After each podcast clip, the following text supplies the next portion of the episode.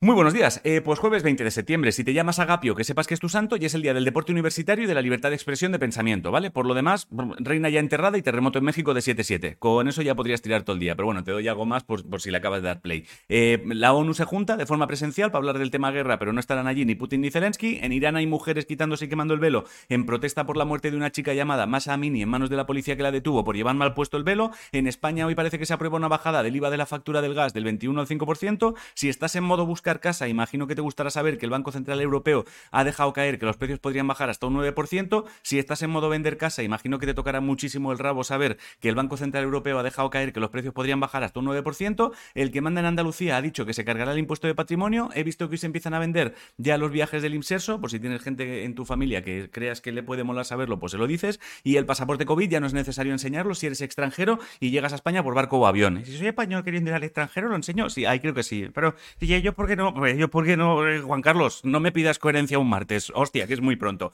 Y, ah, y dependiendo de dónde vivas, no salgas a la calle sin mirar al cielo porque igual te viene bien pillar paraguas, que lo sepas. En fútbol femenino, hoy vuelve la Champions femenina y toca partido entre la Real Sociedad y el Bayern de Múnich. En masculino, acuérdate que el sábado la selección española tendrá partido contra Suiza y en ajedrez, Magnus Carlsen, que es un chaval que parece Matt Damon con el efecto ese que te ponen para que veas cómo sería tu cara si fuese simétrica, abandonó en dos jugadas. En ciencia, esto mola bastante. Me han chivado que un grupo de investigación mixto liderado por un doctor en física español llamado José Balonso ha creado el primer aparato de resonancia magnética portátil y de bajo coste en cultura. Acuérdate que todavía está en marcha el Festival de Cine de San Sebastián, así que si coleccionas autógrafos, no salgas a pasear por allí sin libreta y bol encima. Y si estás en Barcelona este fin de, recuerda que se celebra la Merced y tendrás el Festival BAM en marcha. Y, ah, y he leído, esto no sé si es cultura o, digital o que no sé, bueno, te lo meto aquí. Eh, creadores de contenido. El Rewind hispano, este, al final sale adelante y de hecho parece que ya tienes un teaser. Si no sabes qué comer, hazte crema de zanahoria. La frase de hoy es, lo que me motiva es mi intuición, no tu opinión. Y poco más. Hasta aquí el informativo. Os quiero muchísimo a hacer cosas. Mira,